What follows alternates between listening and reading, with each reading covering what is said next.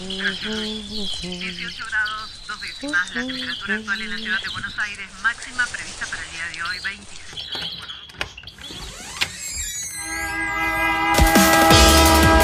No tenemos agua, se nos corta la luz, no vivimos dignamente. La ciudad, ninguna respuesta. Hubo una convocatoria. de trabajadores desocupados. Estamos en el Ministerio de Desarrollo Social de la que Ciudad de Buenos Aires. unas, unas torres que denominan alto. ustedes vivan en una mejor ciudad, que los vecinos de Buenos Aires vivan en una mejor ciudad. Ninguna respuesta.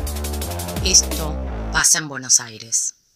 Salud mental, Salud mental. vulneración de derechos Salud mental. y una ley que no se cumple. Las últimas semanas, el caso de Chano fue motivo de debates en torno a cómo abordar una situación de emergencia. Mucho se discutió sobre el rol de la policía en estas situaciones. El saldo del debate no fue positivo. Las soluciones aparecieron de la mano de las armas Taser y del punitivismo. para contener la, Pero ahí- la A un paciente psiquiátrico además, Sí, ¿no? sí. Porque no Doctor, estamos ahí hablando de no- un no hay hecho de forma. violencia. Está la regla Teuler, que es. ¿Se acuerdan del oficial Roldán? Sí, claro. Que murió en la Sí, Federal sí. Lo atacó un paciente Que psiquiátrico. esperó, esperó, esperó. No, no, a ver, él no le dispara al, al- al paciente y el paciente termina matándolo. Claro, eh, ¿Por qué lo espera, Guille? ¿Por qué lo espera? ¿Por qué espera, por qué espera que esa persona se acerque? Ustedes saben En las que situaciones de crisis generalmente que se llama el sistema de emergencias que tiene guardias psiquiátricas. La policía está habilitada para actuar en estas situaciones. Para eso, desde 2013, existe un protocolo de salud mental que establece cómo deben actuar las fuerzas de seguridad. En ningún caso se habla de herir o matar a la persona que está sufriendo una crisis, pero eso es lo que efectivamente pasa. No solo en el caso de Chano, sino también en otros casos que tuvieron menos difusión. En Entre Ríos, Vicky Núñez, una joven trans de 27 años, murió asfixiada en manos de un policía que había acudido luego de que llamaran al 911 para pedir asistencia porque la joven estaba atravesando un ataque de pánico. En ningún caso se garantizaron los derechos de las personas con padecimiento de salud mental. Cuando suelen suceder situaciones de crisis, que es importante, digamos, dar cuenta que para pensar una situación de crisis ya evidentemente han en el medio fallado o se han agotado un montón de recursos que evidentemente no están funcionando. Mi nombre es Juliana Colangelo, soy licenciada y profesora en psicología y soy integrante de la red de psicólogas feministas y también participo hace muchos años en el Frente de Artistas del Borda. Porque además hay un supuesto y hay un presupuesto donde se considera prejuiciosamente que todas las personas en salud mental Pueden implicar un peligro, pueden ser peligrosas. Y esto, digamos, invisibiliza como ciertos márgenes donde la policía para actuar y accionar lo trata presuntamente como un delincuente o como alguien que puede dañar a alguien. Al la policía no estar capacitada y al no tener capacitación en los abordajes en compadecimiento mental, tienden a reaccionar violentamente y las personas, digamos, ante existir una situación de crisis, imagínense qué sucede cuando la policía aborda de esta manera. O sea, no hay forma de que esa situación pueda salir bien, ¿no? La Ley Nacional de Salud Mental establece que la intervención en situaciones de crisis debe hacerse con la intervención de personal de salud y que de ser necesario puede contar con el auxilio de las fuerzas de seguridad. Además, la ley establece que en situaciones de urgencia es posible realizar una internación y que se deben brindar herramientas para resguardar los derechos de la persona y sus familiares hasta que el momento de crisis haya pasado. Es muy difícil pensar cuando la situación de crisis ya está consumada, porque ahí estamos trabajando con cuando ya todo falló.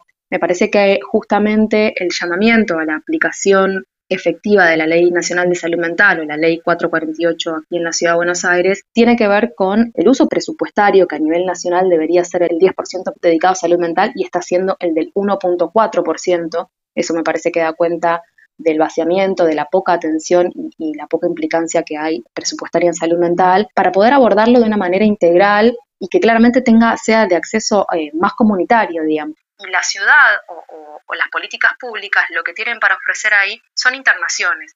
Que no negamos que muchas veces puedan llegar a ser necesarias, pero una cosa es una internación breve donde se puede acceder a un tratamiento eh, en términos de salud mental, con psicofármacos, con eh, prácticas terapéuticas, artísticas, desde abordajes interdisciplinarios, donde también se tengan que ver garantizadas las condiciones dignas de vivienda, de acceso a la salud, de acceso al trabajo, que son todas situaciones que reiteradamente se repiten en las condiciones eh, sociales y de vulneración de derechos que vemos en nuestros compañeros.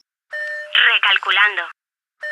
Recalculando. A comienzos de 2020 se conoció un proyecto del gobierno de Rodríguez Larreta para unificar a los hospitales de salud mental Borda, Moyano, Tobar García, Udaondo y Ferrer. El proyecto plantea unificar las cinco instituciones en una sola. Desde las autoridades de gobierno sostienen que la iniciativa responde al objetivo de desmanicomialización propuesto por la ley nacional. Sin embargo, trabajadores y trabajadoras de la salud denunciaron que en realidad se trata de encubrir un negocio inmobiliario. Esta no es la primera vez que el PRO intenta una movida así la represión por parte de la Policía Metropolitana a trabajadores del Hospital Borda. Esto ocurrió este mediodía cuando intentaban desalojar y los trabajadores se resistían a este desalojo de uno de los talleres de trabajo del Borda. Hubo por lo menos 30 personas heridas en esta represión de la ha policía. Ha habido como ciertas recapturas de estos discursos por parte del gobierno de la ciudad, eh, que lo vimos sobre todo en el año 2013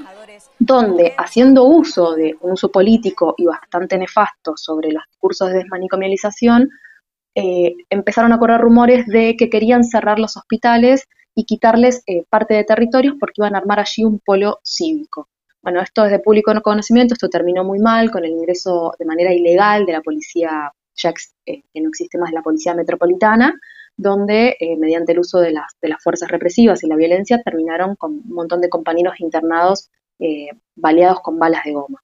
Y a su vez eso llevó a que derrumbaran y pasaran por encima un montón de talleres protegidos y espacios, digamos, artísticos y cooperativas de trabajo que justamente garantizaban de alguna manera eh, algunos espacios de trabajo para los compañeros internos. Nos pegaron, nos ataca la policía porque defendemos el hospital público. Mira para allá. Estos tipos después se vienen a atender acá. Es importante visibilizar que de alguna manera este discurso en torno a la manicomialización por parte de, de estas prácticas políticas estaban buscando un proyecto para vaciar los hospitales porque son, recordemos que son territorios muy grandes y muy valiosos ubicados en, las periferias de la ciudad de Buenos Aires, tanto el Borda, el Moyano, el Tobar García. Y había un trasfondo de negocios inmobiliarios donde en el barrio también los vecinos empezaron a contar que les hacían ofertas para comprar las casas, para trasladarlos, porque querían instalar allí el llamado eh, polo cívico que después terminó, el centro cívico, perdón, que después terminó estando eh, por resistencia, digamos, los compañeros trabajadores y, de todos los colectivos que militamos allí, digamos, tuvieron que abortar esa misión y terminaron eh, trasladándose a Parque Patricio. En 2017, nuevamente, el gobierno de Horacio Rodríguez Larreta intentó, mediante un decreto, modificar la Ley Nacional de Salud Mental. Hacer modificaciones bastante peligrosas, porque volvían a, reinstaurar eh, la, locura como, como, una enfermedad y a instalarla dentro del plano del biologicismo eh, y con abordajes que atentaban y violaban como ciertas normativas respecto a la garantía de derechos humanos. Por suerte ese decreto no, prosperó, de nuevo por la resistencia y porque hubo mucha militancia y muchos colectivos que pudieron adherir eh, contra ese, contra ese nuevo ataque sobre el proyecto de unificación de los hospitales de salud mental. Si bien oficialmente aún no se publicó nada al respecto, los trabajadores del Hospital Moyano alertaron que en el brindis de fin de año, la dirección del hospital les comunicó que la decisión del gobierno es achicar los hospitales. Teniendo en cuenta los antecedentes, teniendo en cuenta que tenemos una ley desde el año 2010 y desde el año 2000 en la ciudad de Buenos Aires, que nunca se preocupó por reformar el sistema público de salud, teniendo en cuenta esta perspectiva de desmanicomilización, resulta sospechoso y me parece lógico que los trabajadores del hospital y todos los colectivos que trabajamos ahí eh, nos llame la atención este interés repentino de nuevo por querer cerrar los manicomios en pos de unificar. La actual Ley Nacional de Salud Mental plantea un cambio de paradigma y un avance progresivo en la desmanicomialización. Para eso, se necesitan políticas públicas que lo garanticen y recursos para ofrecer abordajes en salud con un enfoque de derechos humanos y salud comunitaria. La Ley Nacional de Salud Mental sigue siendo una deuda. Ah.